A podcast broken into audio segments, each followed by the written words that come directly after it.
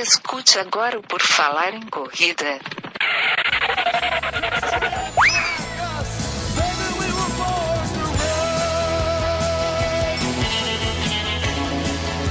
Are you ready to run?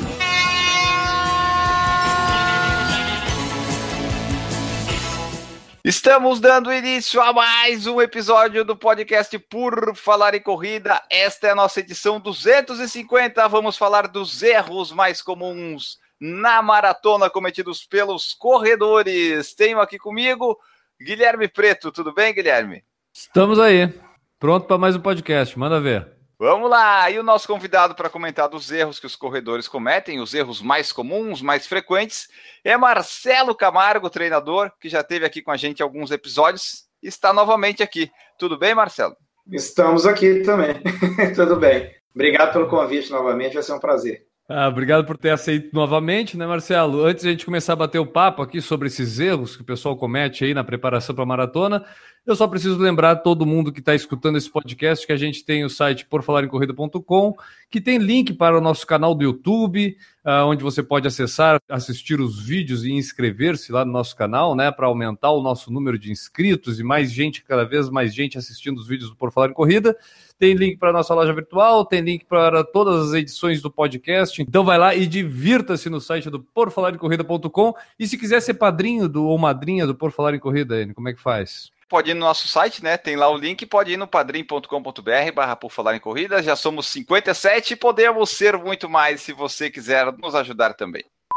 Hoje vamos falar dos principais erros que os corredores cometem na preparação e durante a maratona também, já que estamos aí em, perto da maratona de Porto Alegre, do Rio de Janeiro, de Floripa, vai ter a City Marathon também, e depois vai ter a de agosto em Floripa. Então esse podcast tem o objetivo de ajudar você a tentar evitar alguns erros que são cometidos aí na preparação da maratona. Aí, Marcelo, eu queria que tu começasse assim, qual que é o, o, erro que tu vê mais frequente, mais comum? O que o corredor comete o mais básico de todos na preparação para a maratona?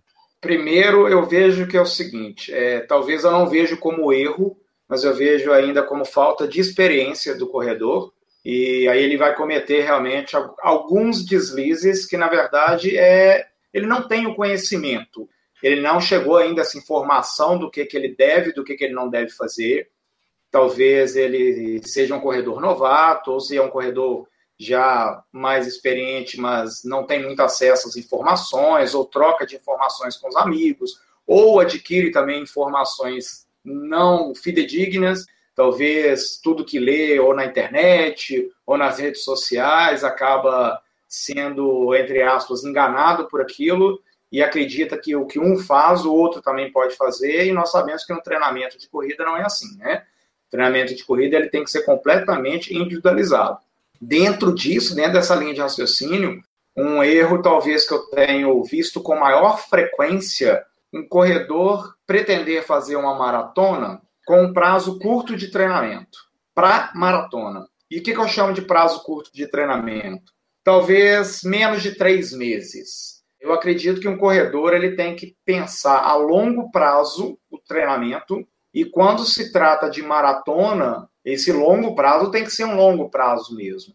Quando ele toma decisão com menos de três meses em fazer uma maratona, muitas vezes ele não tem prazo suficiente para evoluir a sequência do treinamento, para fazer o volume de treino considerado ideal para ele naquele momento nós sabemos que o treinamento de um corredor, ele raramente é cumprido 100%. Nós temos falhas durante o treinamento, nós faltamos alguns treinos por diversas razões, principalmente porque nós não somos corredores profissionais, então nós temos outras profissões, nós temos nosso trabalho. No meu grupo é divertido que o pessoal fala que o que atrapalha o treinamento de corrida deles é o trabalho. Né? Se não trabalhasse, talvez correria melhor. Mas a gente tem falhas no treinamento e essas falhas acabam comprometendo a sequência. E quando o corredor tem um prazo curto até a meta, não tem tempo de reverter a situação e a maratona já chega. E aí, por estar inscrito, ele acaba fazendo a maratona mesmo sem a devida preparação. Nosso grupo tem uma frase interessante que é assim, ó, que estar inscrito para uma prova não significa obrigatoriedade em fazê-la. Então, eu aconselho os meus corredores a fazer uma prova somente se houve uma devida preparação para aquela prova. Se teve algum imprevisto ao longo do processo, é primordial que ele interrompa a meta e trace uma nova meta, um novo objetivo. Então, eu penso isso, Enes, o mais comum é tomada de decisão rápida com curto prazo de tempo até uma maratona, independente do nível do corredor. Quando é um corredor sem muita vivência na corrida e tem um prazo curto de treinamento, isso é mais grave. E quando é um corredor experiente também que decide fazer uma maratona da hora para outra, não é bom. Não é porque a experiência regressa que ele teve vai favorecer 100% para o treinamento para essa maratona, porque o prazo é curto. Toda maratona ela exige um longo prazo de treinamento para que tudo dê certo no dia da prova. E isso é exigido no treinamento esportivo, a gente chama de periodização. E quando a gente tem um prazo curto, independente se é um iniciante ou se é um cara experiente, não há tempo para fazer uma periodização. E aí o que acontece? Na maratona ele vai arcar com as consequências. Então, prazo de treinamento é essencial. Nessa questão, tu falou prazo mínimo seria três meses, né? Eu acho que até, na minha opinião, bem humilde, assim, de quem não entende quase nada, eu acho ainda que é um prazo curto para tomar uma decisão em três meses, dá muito pouca chance de erro, como tu mesmo citou aí, né? De acontecer alguma coisa errada e poder reverter isso, né? Contornar e, e continuar com o objetivo traçando. Mas para o pessoal entender melhor, assim, e até para gente aqui, qual o ônus qual o problema de eu não seguir essa periodização correta, fazer o troço acontecer de uma forma legal no tempo certo? O que, que pode acontecer de errado para mim? Tanto antes quanto durante a maratona, vamos dizer assim. Ou até depois, talvez.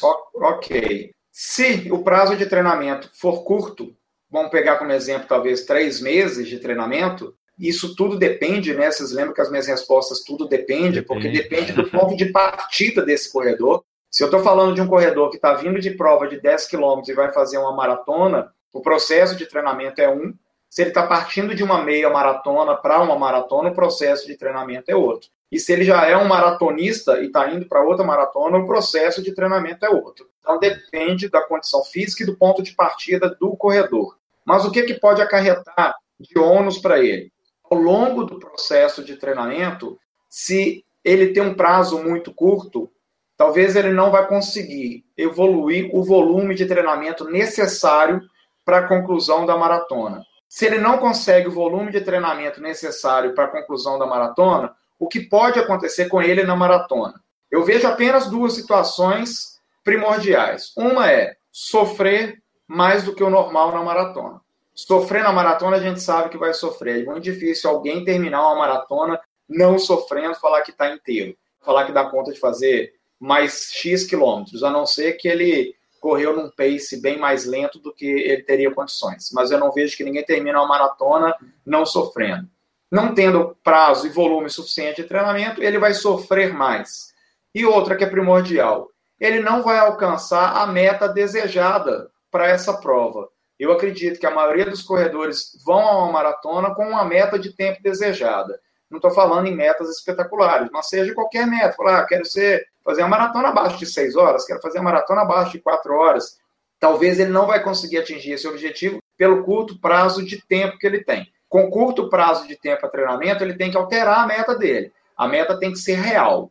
Então, o prazo de treinamento tem que ser bom para que o resultado seja alcançado dentro da realidade dele. Então não adianta iludir com uma meta que o prazo não seja real. E eu não estou falando ainda, Guilherme, de possíveis lesões que pode acontecer ao longo do processo de treinamento. Porque é o seguinte, se ele não tem prazo suficiente para evoluir gradativamente o volume de treinamento semanal, o volume dos treinos longos, isso gradativamente, e ele começa a dar saltos nesse volume de treino, porque a maratona está aproximando, a chance de lesão para ele ao longo do processo de treinamento é muito possível. Então, quando nós temos prazo para treinamento, eu consigo diluir esse processo de evolução do volume de treinamento ao longo dos meses, sem muita pressa. Eu acho que maratona você não pode ter pressa para treinar para fazer uma prova, você tem que ter paciência. Por outro lado, Marcelo, a questão de se eu começo muito antes, resolvo assim um ano e meio antes começar a treinar para uma maratona, não existe isso também, né? Acho que até a própria periodização explica isso. E aí eu acho que o ideal é, com a orientação de um treinador, inserir provas nesse intermédio, assim, para tu fazer essa escalada até a maratona. Exatamente. É, no processo de treinamento da periodização, a periodização ela é um ciclo de treinamento. Dentro da teoria do treinamento esportivo, da periodização, a gente consegue, vamos falar assim, que a gente vai fazer uma periodização plurianual. O que é a periodização plurianual? Você vai dividir isso em dois ciclos de treinamento e não só um. Então, se você começa um ano e meio antes da maratona, você já está visando aquela maratona. Mas não necessariamente você vai treinar um ano e meio para a maratona. Você vai fazer um ciclo de treinamento, talvez, para uma meia maratona, um outro ciclo para outra meia maratona, um outro ciclo para maratona. Mas esse ciclo, esses três ciclos, ele compõe uma periodização, um ciclo de treinamento para a prova-alvo, que é a maratona. Quando a gente tem prazo suficiente para fazer isso, é perfeito. Eu lembro, ó, eu tenho muitos atletas que vão fazer maratonas agora no mês de junho, principalmente maratona do Rio e maratona de Porto Alegre. Eu lembro que em dezembro, vários me perguntaram assim, Marcelo, quando a gente começa a treinar para maratona? Lá para março? Aí eu falei para muitos assim: não, já estamos treinando para maratona. Embora nós estamos em dezembro, sim, nós já estamos pensando na maratona em junho, por isso a gente vai ter uma evolução gradativa do volume. Você vai participar de outras provas, provas de 10 quilômetros, provas de 10 milhas, meia maratona, e aí vamos evoluindo para maratona. Isso é ótimo. Tendo uma, como referência, o que, que é um volume semanal para um cara começar o treinamento legal para maratona? Eu digo assim, até para o treinador, qual volume que o atleta precisa estar tendo semanal para que o treinador fique tranquilo? Não, é, opa, esse cara vai dar legal porque aqui eu vou fazer. Qual a referência para gente? Guilherme, essa pergunta é ótima. Eu acho que já falei outras vezes aqui que eu apresento um curso sobre treinamento de corrida e essa pergunta é, ela sempre acontece. E a resposta é, é ótima porque é depende. Né? é, é ótimo, mas é o seguinte: ó, nós não temos muitos estudos na literatura que nos falem qual que é o volume de treinamento que um atleta deve ter para uma maratona. Olha que referência interessante que nós temos. Qual que é o volume de treinamento que um, um maratonista de elite faz para uma maratona? Pega aí o Kipchoge, que é o melhor maratonista da atualidade. Qual que é o volume de treino que ele faz atualmente? Vocês têm noção? Já leram alguma coisa sobre ah, isso? Eu acho que eu li sobre profissionais assim em torno de 120, 130 por semana. Talvez isso é até pouco. Eu acredito que eles devem estar fazendo acima de uns 180 tal. Ah. A gente tem referências aí de 200, de 220 quilômetros. Nós, corredores amadores, que não somos profissionais, nós não temos tempo disponível para treinar 200 quilômetros por semana. Perfeito. Para percorrer 200 quilômetros por semana, o que, que esses atletas fazem? Nós, corredores amadores, nós treinamos aí 3, 4, 5, 6 vezes na semana. Esses corredores, eles treinam até 13 vezes na semana. Eles têm duas sessões de treinos diários. Então, é manhã e tarde, manhã e tarde. Talvez um dia na semana ele tenha um treininho mais leve e não tem um dia que descanse, eles não têm isso, né? Até pós-prova, eles estão fazendo a rodagem deles de recuperação, então já há uma diferença nisso. Enquanto eles treinam 13 vezes na semana, em 13 sessões de treinos, nós treinamos aí 4, 5, quem tem mais disponibilidade, talvez até 6 vezes por semana. E aí, enquanto eles correm 200 quilômetros, nós ficamos aqui nos 50, 60, 70 quilômetros por semana. E aí entra uma outra informação muito importante, que é o seguinte, ó. Tá aí uma boa relação, porque que esses caras de elite fazem a maratona próximo de duas horas, né? Tem duas e quatro, duas e oito, duas e dez, e por que que nós, com um volume menor, fazemos acima de três horas, três horas e meia, quatro horas. Então, Guilherme, já começa a criar uma relação de qual que é o volume de treino ideal para quem vai fazer uma maratona.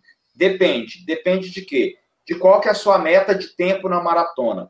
O corredor que está ouvindo e vendo a gente agora, ele pode associar que aquele que tem menor tempo na maratona pode ter certeza que ele tem maior volume de treino, além de ter mais vivência, experiência e lastro de treinamento. Ele tem mais, mais anos de treinamento para conseguir fazer um sub 3 horas, por exemplo, que é acessível, ou um corredor amador pode fazer um sub 3 horas. Aquele que faz 5 horas, 5 horas e meia, pode associar que ele tem um volume menor de treino talvez por disponibilidade, talvez por condicionamento físico, talvez por falta de pouca vivência na corrida. Então nós associamos assim, já diferenciamos de quem tem melhor tempo tem mais volume. Agora, uma coisa que a gente não pode afirmar que é assim, ó, 70 km por semana, 80 km por semana. Não, isso nós não podemos afirmar. Quando eu comecei a pensar sobre volume de treino para maratona, eu também criei essa confusão na minha cabeça, porque eu li as referências que falavam assim: ah, um corredor amador corre aí 80 km por semana, 90 km por semana. E aí eu pensei, bom, todo mundo corre isso, 80 km por semana, independente do tempo que ele faz a maratona? Não, não é, porque depende do tempo que ele faz a maratona. E outra dúvida que eu tive, mas toda semana 80 quilômetros, o cara vai ficar três meses fazendo 80 quilômetros toda semana. E aí eu também entendi que não é. Quando que ele chega nesse maior volume de treino dele? Na última semana do período de base.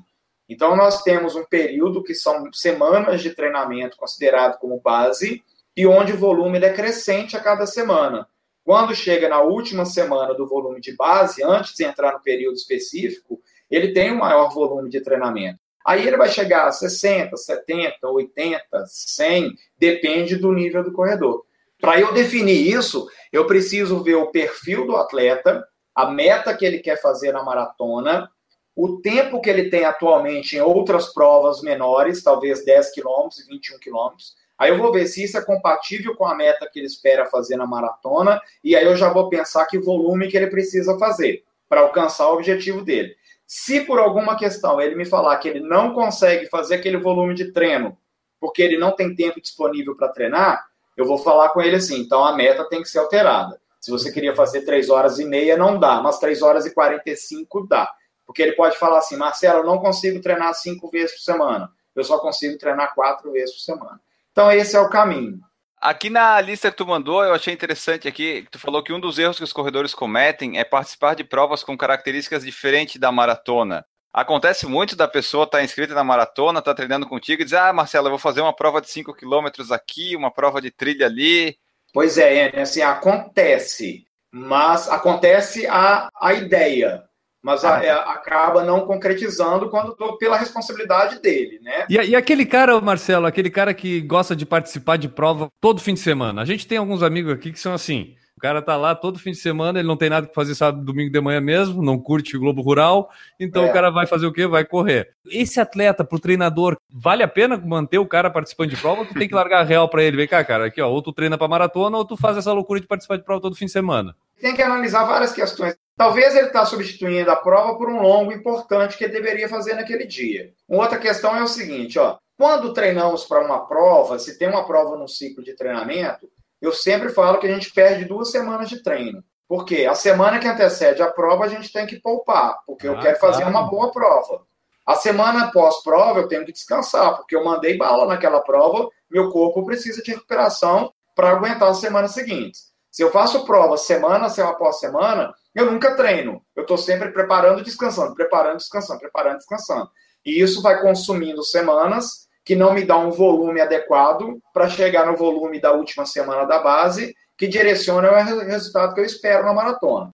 Então, isso é um conjunto de fatores, é tudo matemática que envolve isso. Outra, é legal que é o seguinte, ó, o corredor mais experiente, ou aquele que tem mais anos de treinamento, ele já começa a ficar seletivo e ele já nem começa a participar de prova todo final de semana. Porque ele sabe que o desempenho dele não vai melhorar e não é aquilo que ele quer. O corredor iniciante quer participar de prova toda semana.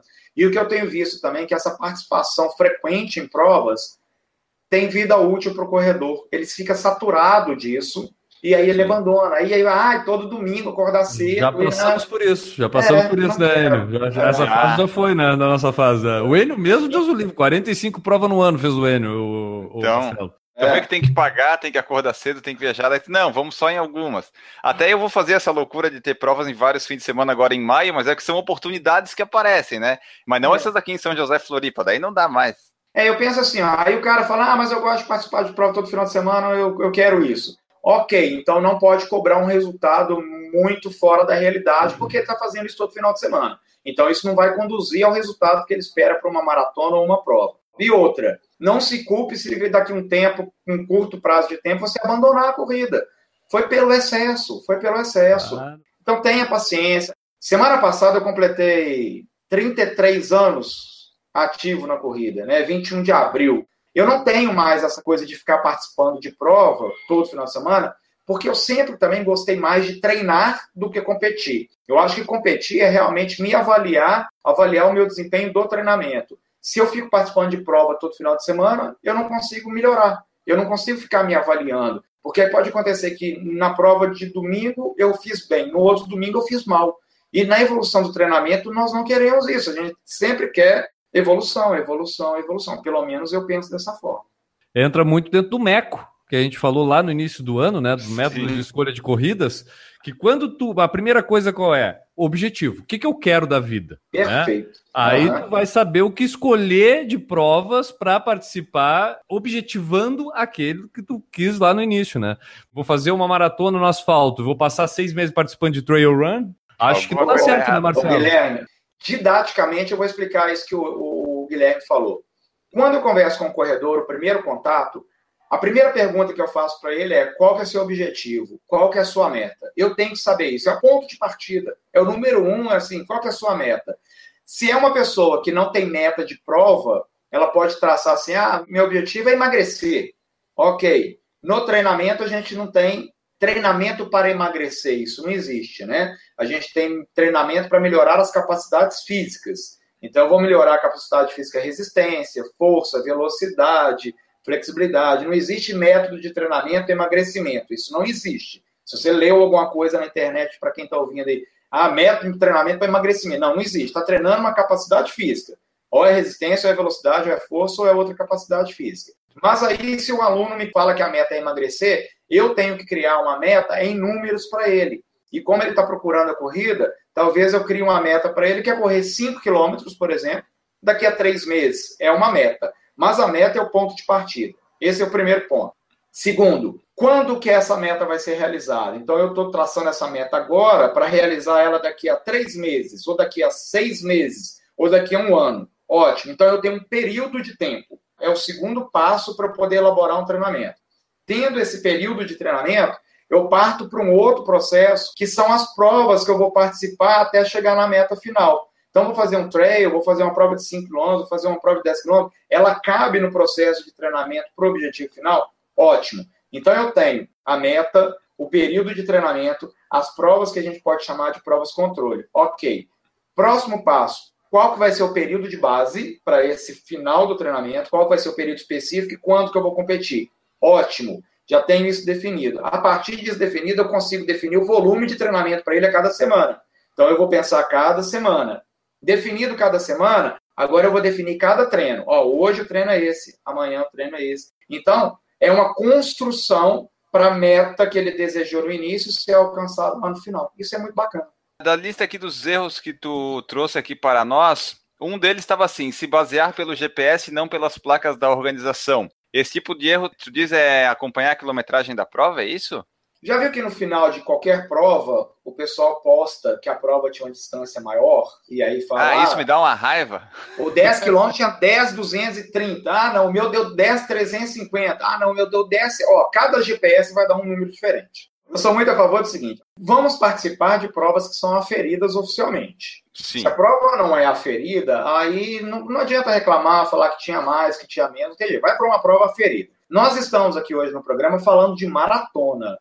Maratona sempre é um evento grandioso, bem organizado, é. e esperamos que a organização faça tudo perfeito, isso que a gente espera. E as nossas maratonas no Brasil, elas já têm anos de existência. Então, você pegar Rio de Janeiro, pegar Porto Alegre, pegar São Paulo, a gente espera que essas provas tenham boas organizações. Não sei se os corredores todos prestam atenção, mas quando tem a placa na prova, tem também pintado no asfalto, porque ela foi aferida, com um árbitro credenciado para fazer aquela ferição, e ele marca um quilômetro no asfalto, dois quilômetros no asfalto. Depois vai um fiscal de prova e coloca a placa. Então pode ser que a placa não esteja no local, pode ser que esteja 3 metros para lá, 10 metros para cá, não sei lá, mas a pintura do quilômetro no chão estará lá. O corredor ele pode justificar isso. Ah, mas as placas estão colocadas erradas. Ó, eu acredito que tratando de maratona, as provas são bem organizadas. Se for no exterior ainda, a gente tem que acreditar muito. Nós assistimos maratona pela televisão e dá para ver a plaquinha dos quilômetros em todas as maratonas. E dá para ver os quenianos olhando no relógio a cada passagem de tempo. Ou ele aperta o lap dele ou ele dá uma conferida. porque ele está confiando pelaquela placa, ele não está confiando no GPS. Ele não vai falar assim, ah, a placa de 10 aqui, mas o meu ainda está 9,700, então não vou marcar meu tempo agora. Não, ele marca pela placa. Um controle de pace na maratona ou em qualquer outra prova, a gente sabe que é essencial fazer isso. O resultado desejado ele vai ser conquistado pelo controle preciso do pace dele a cada quilômetro. Se ele fica brigando entre GPS e placa na prova, ele vai criar uma confusão de pace. Eu só quis alertar para esse lado, Enio, porque eu sei que tem uma briga de GPS no final da prova, que o meu deu mais, o meu deu menos, Sim. e eu acredito na distância da prova. Tanto é. que, eu brinco, eu falo, né, eu sou lá corredor raiz, né? Eu, quando participo de prova, eu vou com o meu cronômetro e eu vou pelas placas da prova. Se a placa está errada para mais ou para menos, pode ser que em algum quilômetro ele esteja assim, mas os outros vão estar certos, e aí eu vou ajustando. Eu não fico preso ao GPS, não. Porque o que vale para mim é o tempo da prova, não é o tempo do GPS. Uma coisa que eu fiz nas meias maratonas, né, que para até 5 e 10 quilômetros eu não consigo fazer isso porque as provas são difíceis de serem aferíveis. Mas na meia que eu fiz meu recorde, eu fui no lap manual, sabe? Daí a cada plaquinha eu apertava no lap o meu lap. Ótimo. Só que eu ficava acompanhando o ritmo médio da volta no GPS, sabe? Daí eu não Sim. me influenciava pelo quilômetro, pelo Sim. ritmo médio. Daí eu mantinha ali o 4,40 e ia indo. Só que teve placa que deu, por exemplo, 1.300, a outra deu 700. Mas Sim. aí, como eu estava no ritmo médio, não Fez acabou impactando. Isso, exatamente, exatamente, Mas se a pessoa vai se preocupando com os quilômetros, ela daí fica doida. E se tratando de maratona, como tu falou, é difícil o negócio ser errado, né? As maratonas são grandes, vai duas, três, quatro mil pessoas, tem é, certificação. Para maratona tem um cansaço mental nesse controle de pace que é você aferir a cada quilômetro. Para maratona, isso fica chato. Todo quilômetro você ficar conferindo o pace. Então, eu gosto de determinar trechos, talvez a cada 3 quilômetros ou a cada 5 quilômetros. E aí, se você está acima ou abaixo do esperado, você faz o ajuste ali. Para a prova de 10 quilômetros, legal, você pode ficar aferindo a cada quilômetro, você fica olhando o seu pace. Mas olhar isso 42 vezes, vai chegar lá no 34, você já tá saco cheio. Então você pode manter uma média ali. Para o corredor experiente, ele sabe que ele está mantendo aquele pace dentro do planejado para ele. E aí entra outros erros também, Enio, que é largar forte né, na maratona. Largar. isso não pode, né? é, você vai na motivação, primeiro porque é aquela semana de prova, então você está descansado. Provavelmente você está bem alimentado. E aí você está motivado para o evento e você larga no estouro da boiada. E aí, meu filho, se você fizer isso lá para frente, você vai pagar por isso. Então tem que ter esse autocontrole. Como que a gente aprende isso? Treino longo. Treino longo é fundamental para você aprender isso. Se você quebrar isso, esse pace na prova largando forte, é porque você não treinou isso da maneira certa no treino longo. Treino, ele serve para errar, né? Você é, às vezes erra no treino para poder aprender. Na verdade, hoje a gente está falando sobre erros. Eu acho o erro essencial para o corredor. Errando que vai aprender. É a primeira vez que ele está fazendo, ele vai errar. E aí ele tem que tirar proveito desse erro dele para ele corrigir, aprender e não deixar que o erro seja cometido na próxima prova. O erro sempre vai acontecer. Ao longo desses anos todos, eu confesso que, vez ou outra, eu erro alguma coisa em alguma prova. É difícil você acertar tudo. É difícil. É, eu confesso que, às vezes ou outra, eu acerto alguma coisa nas provas. Errar é bem mais fácil, né? Pô, tá tão é. mais tranquilo. Eu falo que é o seguinte: é primeiro, treinamento não é desafio. Treino não é desafio. Você não tem que ir para um treino achando que você não vai dar conta de fazer ele. Quando você vai para um treino, é porque dá conta de fazer ele. Se o treinador prescreve um treino, é porque está dentro da previsão da semana do seu condicionamento. Então, treino não é desafio. E outra, a prova é simplesmente reprodução daquilo que você fez no treinamento. Só que você vai ter melhores condições de resultado na prova, porque as semanas que antecedem uma prova, você já está com um volume de treinamento menor, você tem métodos de treinamento que aliviam a carga para que você chegue descansado inteiro para a prova, então esse é um processo, e a motivação da prova te faz a ter um bom resultado. Então isso é ótimo, assim, a, a prova é só a reprodução do que foi feito no treino.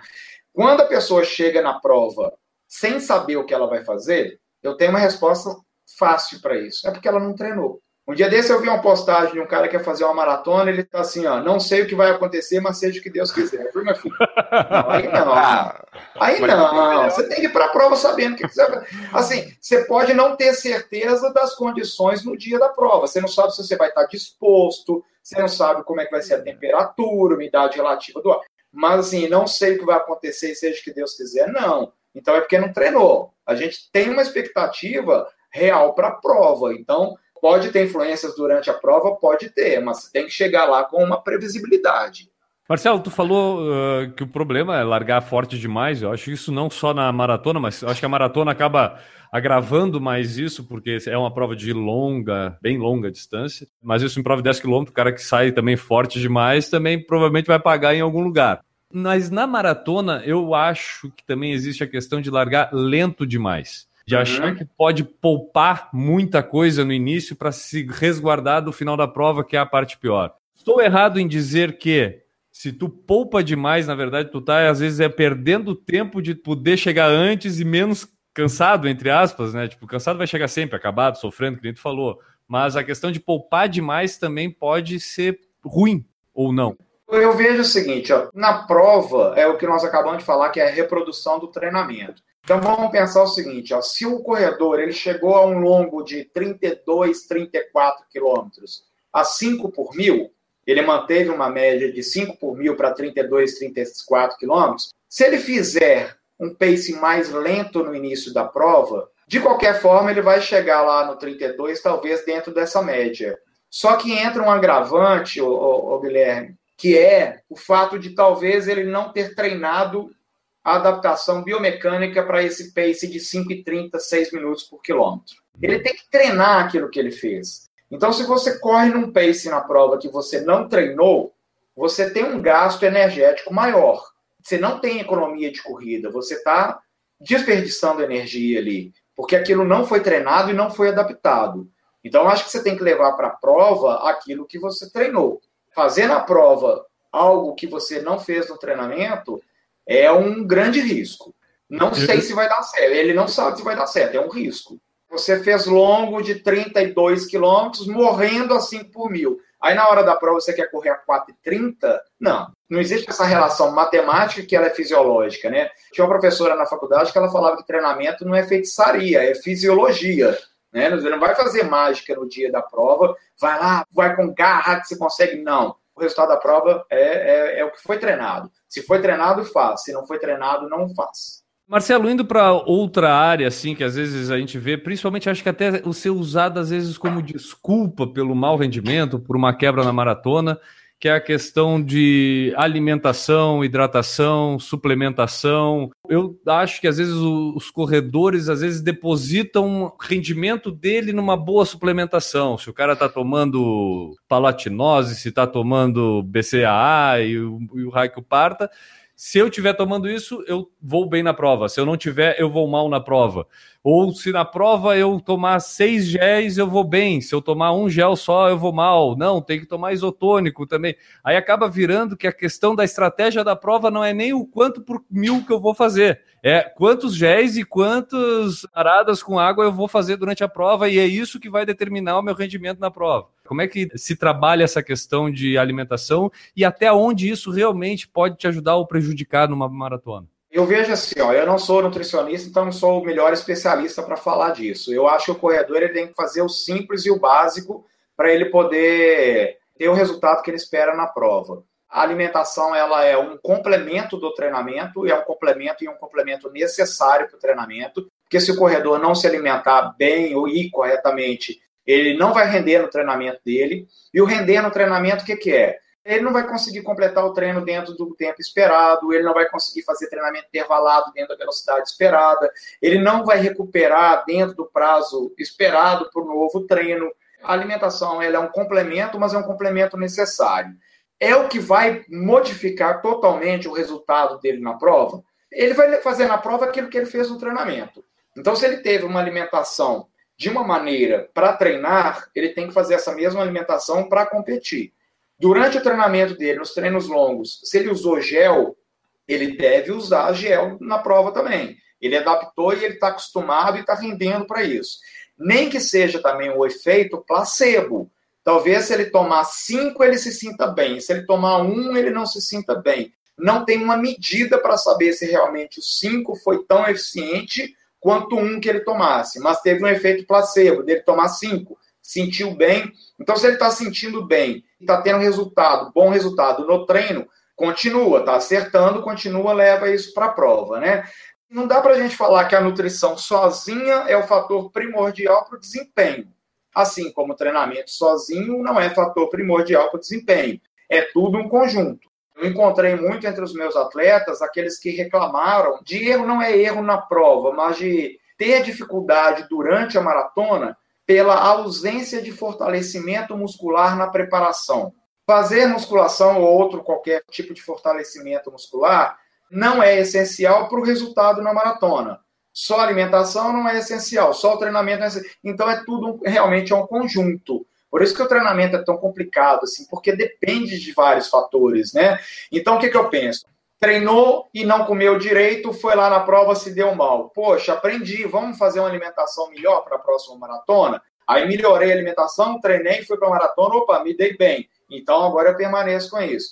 Alimentei, treinei, fui para a maratona e me dei mal porque não fiz o fortalecimento. Então vamos fazer um novo ciclo com fortalecimento e vamos ver. Então é encontrar o que é melhor. Eu acredito que se o corredor tiver disponibilidade e disposição para conseguir unir todos esses fatores que influenciam no resultado, ele é sempre bem-vindo. A alimentação, a hidratação, o fortalecimento muscular e o treinamento propriamente dito. Né? Eu acho que é um conjunto de fatores. Marcelo, nesses treinos longos, né, esses treinos acima de 25 até 32, 33 quilômetros aí que a gente costuma fazer no ciclo de preparação para maratona, como é que eu tenho que interpretar o estado com que eu termino esses treinos?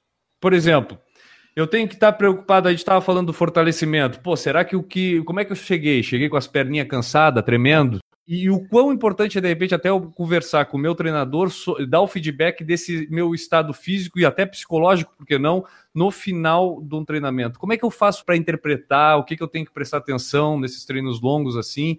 Para que eu possa me preparar, inclusive, para a maratona, prevendo, né? Esse tipo de coisa pode se repetir lá depois na maratona. Né?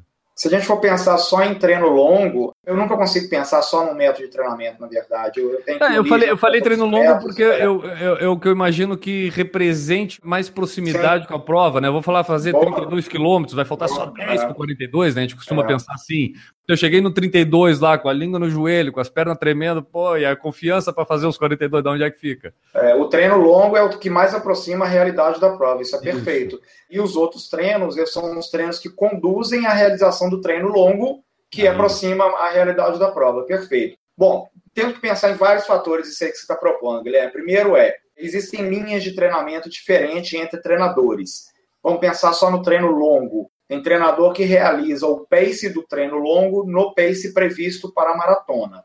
Entendi. Então, se eu quero correr a maratona 42 quilômetros a 5 por mil, eu devo treinar desde já 5 por mil, os 22, 24, 28, 32. Se eu quero correr 42 e correr 32 a 5 por mil, eu estou num bom caminho. Tem treinadores que fazem pace de longos mais lentos que o pace previsto na prova. Acontece isso, isso é linha de treinamento. Fazer isso dar certo ou não depende do volume de treino semanal. Talvez esses corredores necessitam de um volume maior de treino para que ele consiga o desempenho desesperado. Outra linha de treinamento também. Tem momento que é importante você fazer o seu treino longo, principalmente, descansado. Que isso vai aproximar a realidade da prova. No dia da prova eu vou estar descansado. Mas tem também momentos que é importante que você vá para o treino longo cansado. Porque no dia da prova você vai ter que percorrer uma distância maior, porém você vai estar descansado. Então isso é uma combinação de fatores. Vou dar um exemplo assim, ó. Talvez eu faça um treino de rodagem na sexta e faça o meu longo no domingo. Eu não dei um intervalo tão grande entre um treino e outro e estou indo um pouquinho mais cansado. Mas talvez eu possa fazer dois day off antes do longo. Eu posso descansar sexta e sábado, porque longo, domingo eu tenho 28 quilômetros. Uhum. Ok, é uma, é uma tentativa, é um experimento. Isso depende, isso varia de corredor para corredor. Aquele que eu percebo que tem condições de fazer um treino cansado, eu proponho. Raramente eu vou fazer isso para um iniciante em maratona. Eu tenho que preservar ele muito ao longo do processo de treinamento para maratona, porque se ele deixar de cumprir um treino porque ele estava cansado, isso vai embolar as semanas seguintes. É um jogo de cintura que tem isso aí. O treino longo, a gente sempre vai terminar cansado. Você vai fazer 26, você vai terminar cansado e achar que não dá conta de fazer 28. Só que aí depois você continua o treinamento, você vai adaptando o seu corpo, você vai para o 28 e faz, porque você já fez o 26. O seu corpo está adaptado e a sua mente também. E você termina cansado, achando que não vai fazer o 30. E vai lá e faz o 30. Tem um momento do treinamento ou do corredor em algum ciclo de treinamento que quando ele termina um treino de 26, 28, 30, ele se, se torna mais forte para o próximo. E ele fala assim: ó, fiz 30, agora eu consigo fazer 32. Então tem essas, esses dois lados. Um que ele acha que não consegue e outra que ele tem certeza que ele consegue. Isso varia em função da personalidade do corredor e é algo imprevisível de saber. Se o treinador vai sabendo isso ao longo do tempo. Tem relatos de corredores que fazem longos de 28, de 30 e falam: nossa, nem se tivesse correr mais um quilômetro eu aguentaria. Será que eu vou correr os 42 quilômetros da maratona? E a pessoa vai lá e corre. E eu tenho os corredores que terminam felizes e falam: fiz 32, daria conta de fazer 36 fácil. Falou: que ótimo. No treino intervalado, eu penso da seguinte forma: treino intervalado não é para se matar, treino intervalado não é desafio, é para ir lá e executar aquilo dentro da sua capacidade mas como preservação para o seu corpo e para o descanso do dia seguinte e para o treino dos dias seguintes, eu tenho uma dica que é legal que a gente nunca encontra isso em livro, que a sensação de terminar um treino intervalado é a sensação que você pudesse fazer pelo menos mais um ou dois estímulos, e aí tá legal. Se terminar o treino intervalado e falar assim, não dou conta de fazer nem meio, você está muito no limite, talvez você tenha que ajustar algo no treino. E o ajustar algo no treino, o que é que é? Às vezes não é nem diminuir o número de repetições, não.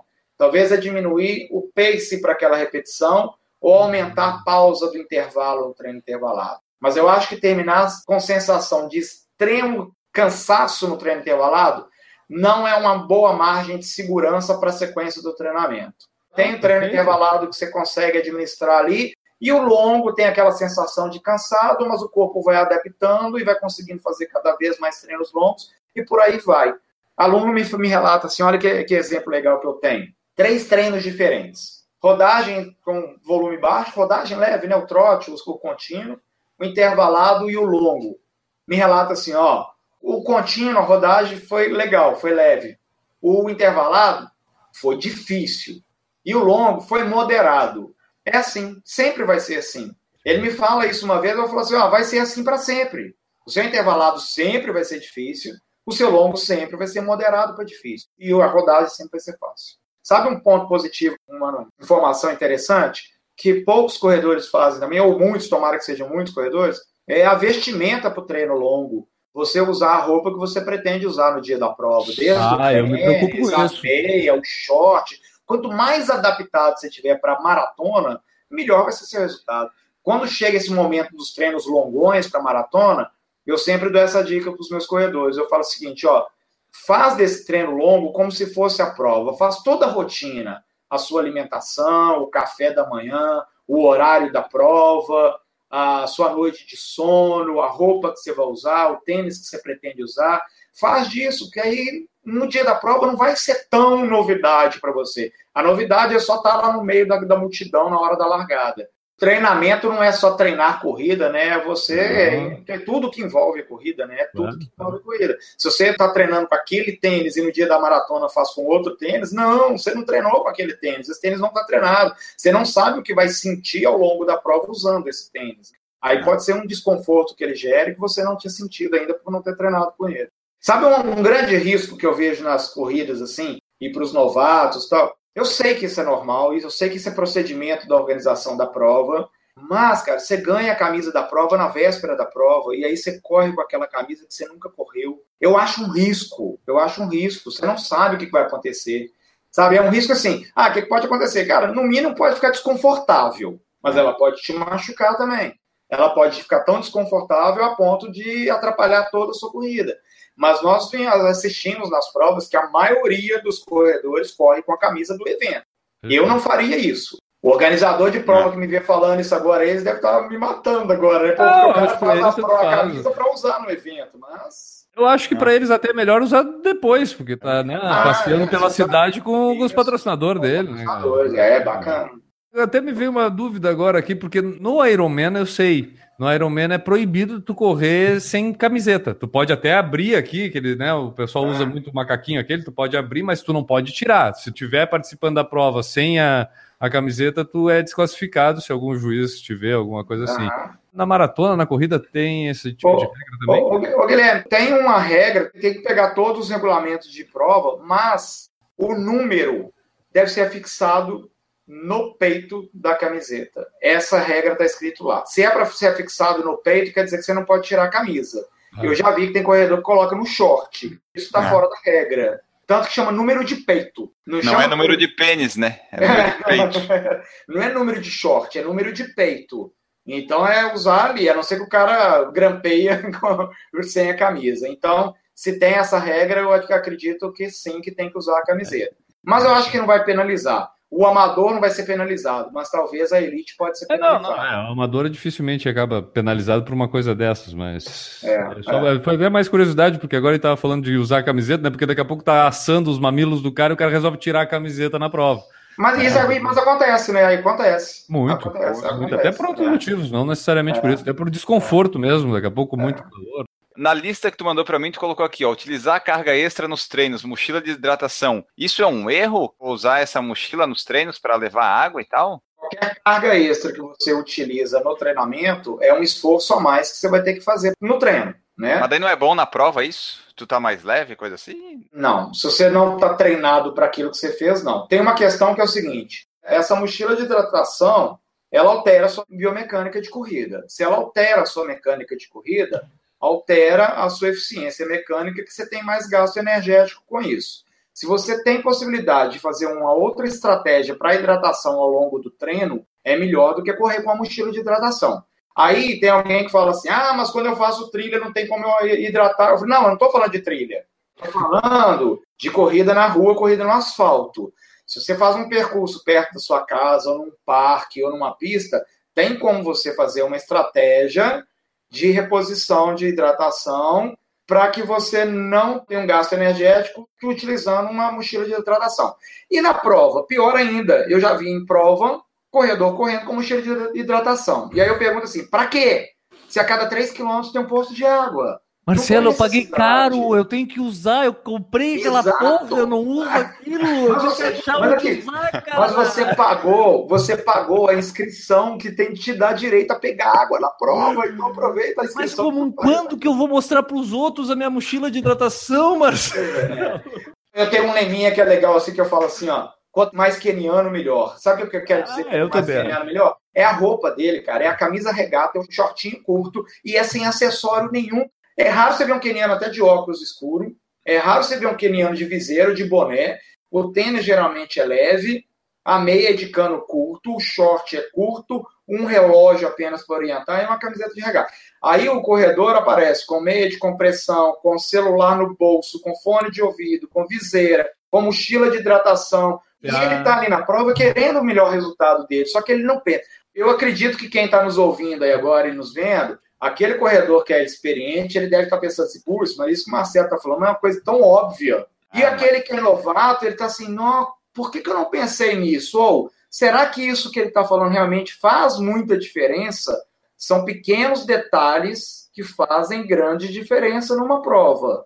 Correr com música, não correr com música. Ó, correr com música é motivante para correr. Tá, mas se você precisa de uma música para se motivar a correr, quer dizer que a corrida não é, em si, não é motivadora. Tem algo errado aí. Eu acho que só o fato de correr já é motivado. Ah, motivante. Mas se você precisa da música para te motivar, tem algo errado aí. Outra, correr com música ajuda, porque motiva. Tá, mas você já pensou também que ela pode atrapalhar? Então você tem que pesar o que é ponto positivo, o que que é negativo. Talvez naquele momento na maratona entre uma música que você não está afim de ouvir aquela música, mesmo colocando no playlist. E aí você vai perder um tempo para mudar aquela música, para aumentar volume, diminuir volume, para acertar o celular que está ou no braço ou está no short. Ó, corrida, se você, eu tô falando em resultado, assim, independente do corredor, se é de 5 horas na maratona ou se é de 3 horas na maratona. Tá buscando resultado? Minimiza os problemas, e esses problemas podem ser com pequenos detalhes. Vai lá e minimiza isso que você faz uma boa prova. É isso aí, em vez de escutar música, escuta um podcast, né? Aí, podcast não é, tem erro, motiva. Imagina ouvir esse podcast na maratona, tu vai corrigindo os erros durante a prova. A gente já não põe trilha de fundo para não ter problema pro pessoal, né? Para não influenciar nada. Pô, Tem treino para isso. Às vezes você vai fazer uma rodagem leve, livre, que pode escutar o podcast, mas tem treino que você tem que estar concentrado, o intervalado, o longo. Eu às vezes sou chato com esses pequenos detalhes assim. Pode ter corredor me ouvindo e falar assim: ah, mas que saco, eu gosto de correr com música, e o que, que tem? Deixa eu correr com música. Ok, mas não se cobre o resultado se o resultado não vier. E aí, se o resultado não vier, experimente não correr com a música e não focar nela e focar só na sua corrida e ver se o resultado vai vir. Se o resultado não vir também, tem algum outro problema que não é só a música, aí tem que analisar todo o contexto. Mas eu acho que é válido as experiências, correr com música, correr sem música, né? Eu acho que é válido. Os treinos longos, tu prefere eles para maratona, eles contínuo? Ou tipo assim, a pessoa tem 30 quilômetros, ela dá tipo uma volta de 10, para para beber água, sai para fazer mais 10 e mais 10. Tu prefere esse que a pessoa para ou o contínuo? Treino longo é treino longo, né? O longo é uma corrida contínua, ela não é uma corrida intervalada. Então não existe o tal do parar. Mas assim, é proibido parar no treino longo? Se você tiver condições de não parar, por exemplo, eu sei que tem corredores que correm com apoio de pessoas externas ajudando, ou uma pessoa acompanhando de bicicleta, ou em algum ponto a tenda lá esperando e você pega a água e continua correndo. Se você tiver a oportunidade de não parar, mais específico você vai ser. Agora, se, tiver, se não tiver outra opção a não ser parar, entrar num bar para comprar uma água, parar num posto de gasolina para hidratar, sei lá, como, de alguma forma, ou parar no seu carro para pegar água, não tem problema nenhum. Acho que a paradinha não faz mal, assim, 30 segundos, um minuto. Agora, você correr 10 quilômetros e parar 5 minutos? Não, não faz sentido isso. Eu acho que é melhor parar e hidratar do que não parar e não hidratar. Correr 30 quilômetros sem hidratar é um erro. Tem que hidratar. O corpo sente falta disso. O corpo vai arcar com as consequências disso, principalmente no pós-treino. Você tem que estar com o corpo hidratado ao longo do treinamento. Então, se puder parar rapidinho e tomar água, é melhor do que não parar e não tomar água. Se eu fizer um treino de 42 quilômetros de maratona, isso é um erro? Olha que interessante isso assim, ó. Eu sei que na atualidade a elite tem já realizado treinos de 40 quilômetros ou acima de 40 quilômetros. A elite é diferente de nós corredores amadores. E é uma pergunta que eu sempre é, as pessoas têm dúvida realmente, que assim, ó, por que, que não corro a distância da maratona para treinar para maratona? O principal fator disso é o desgaste. É o desgaste que acontece correr 40 ou 42 quilômetros, principalmente se você fizer isso, você vai fazer só próximo à data da maratona. Porque não faz menor sentido você fazer 40 quilômetros três meses antes da maratona. Você não vai levar especificidade nenhuma para lá. E se você faz isso, por exemplo, umas três ou quatro semanas antes da maratona, o desgaste é tão grande que o tempo de recuperação vai ser insuficiente e o resultado na maratona pode ser insatisfatório. Nós temos que lembrar que toda vez que a gente exerce uma atividade de longa duração e longa distância, o nosso corpo ele sofre microlesões. E além de microlesões, ele tem uma, um grande aumento também de metabólitos, que você precisa de um tempo necessário para remover esses metabólitos, e as suas fibras musculares estão lesionadas, e você precisa de um tempo prolongado para recuperar. Se você faz isso num processo de treinamento e tem que recuperar porque você treinou 40 quilômetros, você perde a sequência do treinamento que vai te deixar no ápice lá na maratona. Então, a principal justificativa de não correr 40 quilômetros ou 42 quilômetros antes de uma maratona ou como preparação é o desgaste. Ah, mas e se eu correr 32, 34, eu realizo a maratona? Sim, realiza. Nós temos isso de praxe com milhares de corredores no dia a dia. Eles chegam ali nos 30 e poucos e vão para a maratona e realizam. E tem um desgaste dos 42 só ali no dia. Ah, mas eu quero melhorar o meu tempo. E aí eu quero fazer os 42 antes da maratona.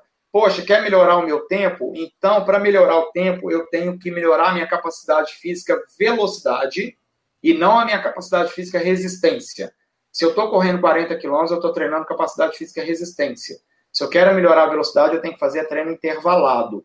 Então, uhum. nesse caso, eu tenho que dar prioridade aos treinos intervalados para que eles me levem a maratona e melhorem meu tempo.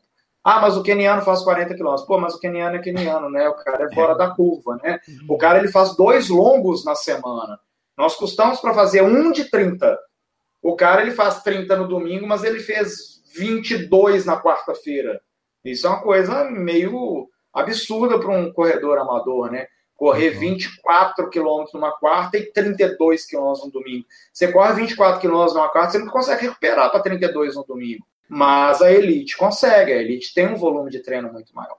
É uma pergunta confusa, é uma pergunta que todo mundo faz, né? A gente não pode pensar só no treino, a gente tem que pensar na recuperação desse treino também.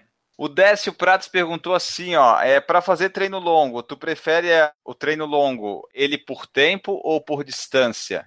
Tem que ter uma correlação de componentes de carga aí. Tempo é um componente de carga, que é a duração, e distância é um componente de carga, que é a, o volume. Então nós estamos falando em volume e em duração. E nós não estamos falando em intensidade. E para o treino da maratona você tem que falar em intensidade também. Se eu fizer o treino pela duração, eu tenho que saber em qual intensidade eu vou fazer. Eu não posso simplesmente sair para correr no trotezinho por três horas. E eu não posso simplesmente correr 30 quilômetros num pacezinho sem definir a, a intensidade. Então, componente de carga é um fator primordial para a prescrição do treinamento e do planejamento de corrida. Se eu não utilizar todos os componentes de carga num treino, eu posso dizer que não houve treinamento. É apenas uma atividade física qualquer. E componente de carga quais são? Ó, é volume, que é a distância, duração, que é o tempo, é a intensidade, que é a velocidade, é a frequência, que é o número de sessões por semana, e é a densidade, que é a relação entre estímulo e pausa para os treinos intervalados. Para cada método de treino, tenho que controlar isso. Como o contínuo e o longo não tem pausa, então eu tiro a densidade. Mas ali me sobra quatro componentes, que é volume, intensidade, duração e frequência. Quantas vezes por semana eu faço longo? Uma vez. Então já está a frequência definida. Qual a distância? 30 quilômetros. Em qual tempo? Deixa eu arredondar aqui. É... Três horas. Três horas. Porque aí eu estou correndo a seis minutos por quilômetro. Que aí eu defini a intensidade. Uhum. Então eu não posso fazer um treino só controlando pela duração ou só controlando pela distância. Eu tenho que inserir a intensidade nisso aí. Se eu inserir a intensidade, eu tenho esses três componentes. Então, beleza, eu posso correr três horas, mas eu sei que eu vou correr 30 quilômetros porque eu estou a 6 por mil. Ou eu posso correr 30 quilômetros a 6 por mil, que vai dar 3 horas. Eu não posso descartar um componente de carga. Se eu é, descartei um componente de carga, eu não tenho carga de treinamento para essa sessão. E aí eu não tenho treino, eu tenho apenas uma atividade física qualquer. Vejo por aí muita prescrição de treinamento, assim, e os corredores gostam de falar o que, que eles treinaram nas redes sociais, né? Então eu vejo assim, hoje foi 10 quilômetros fraco. Aí eu penso assim, ó, se o treinador pediu 10 quilômetros fraco, isso é muito subjetivo, porque o que, que é o fraco? Uhum. Hoje eu estou cansado, então realmente foi muito fraquinho. Mas hoje eu estou bem e o meu fraco foi um pouco mais forte. Isso muda. Porque eu posso ter feito 10 quilômetros em 45 minutos, mas posso ter feito em 1 hora e 10. Uhum. Isso muda carga de treino. Isso é diferente. Correr 10 quilômetros em 45 minutos é diferente de correr 10 quilômetros em 1 hora e 10. Mas a sensação de esforço fraco, porque depende de como é que o corredor está naquele dia. Então eu não posso prescrever treino apenas por fraco, médio ou forte. Eu tenho que utilizar componentes de carga, intensidade, duração e volume.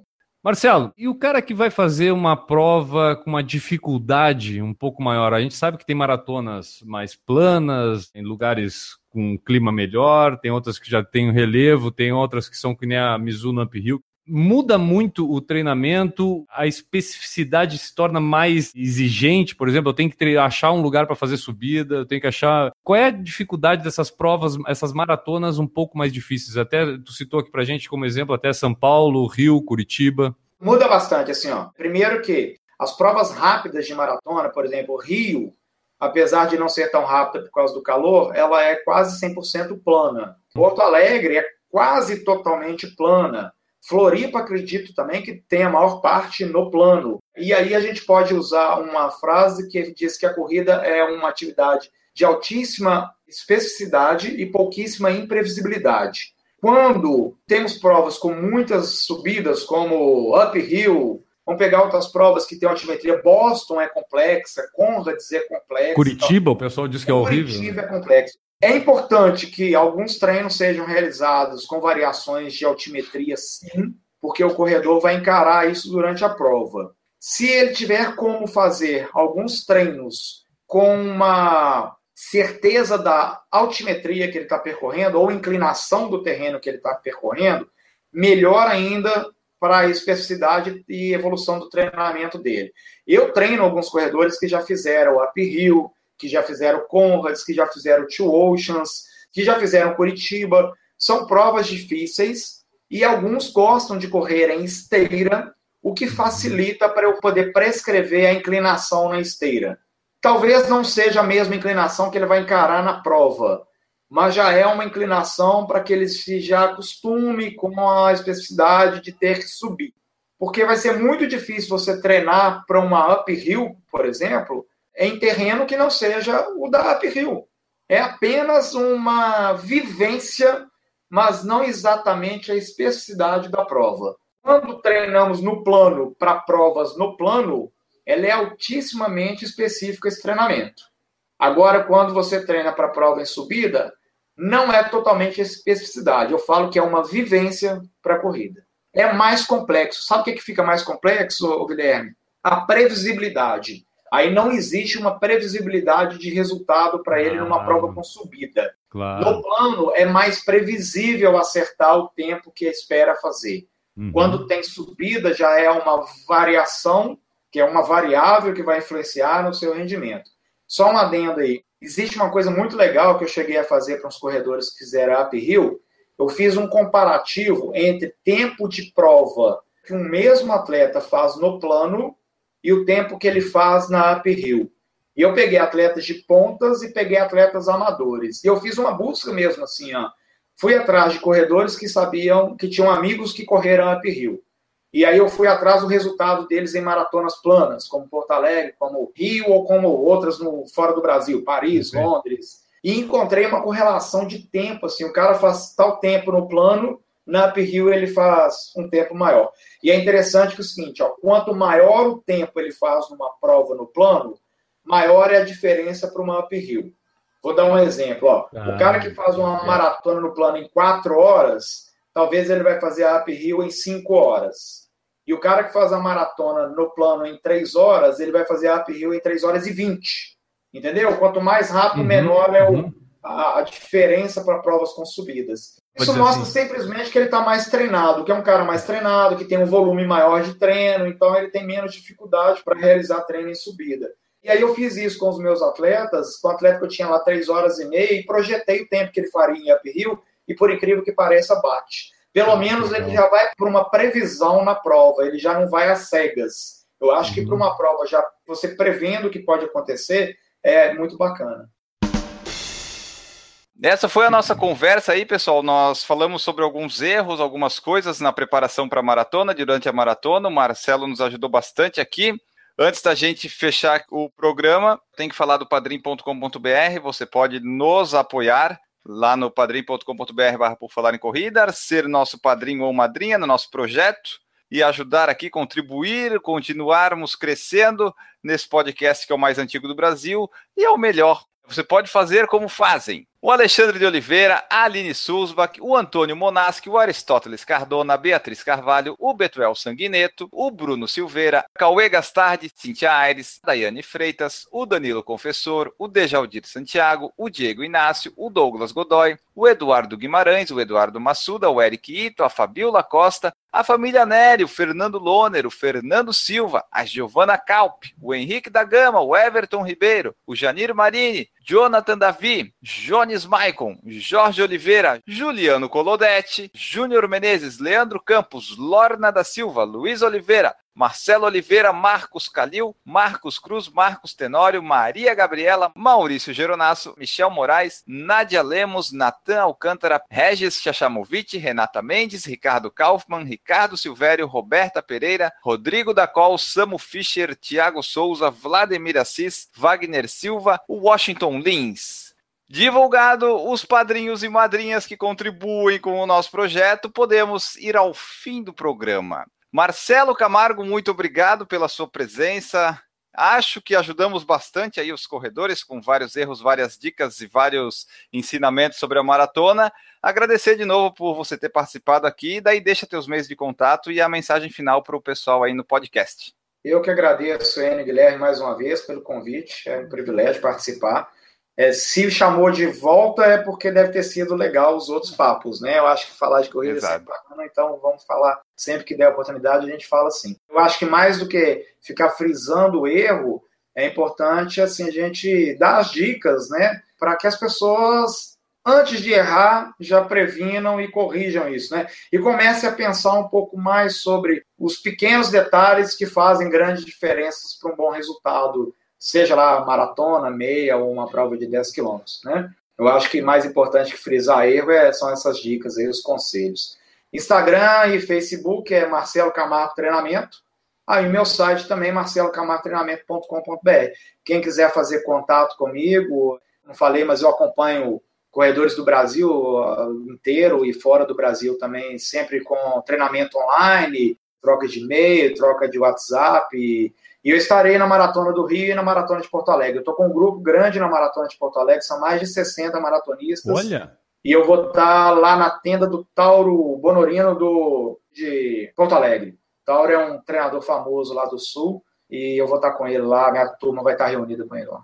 Obrigado. Muito obrigado, cara. Eu quero deixar um abraço para todo mundo que está treinando para maratona aí. Eu estou fazendo isso nesse exato momento. Não sei como é que vai chegar lá, mas vamos, estamos aí com a disfunção da TM aqui. Se deixar, eu corro a maratona. Se não deixar, eu, eu aporto antes, como falou até o próprio Marcelo aqui. Se não tiver condição, é melhor planejar para mais adiante.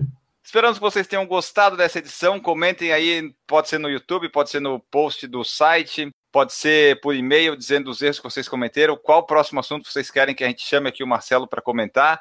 Enfim, mandem suas mensagens, nós voltamos no próximo episódio. Um grande abraço para todos vocês e tchau. Para aí, vem cá, gordo do gongo.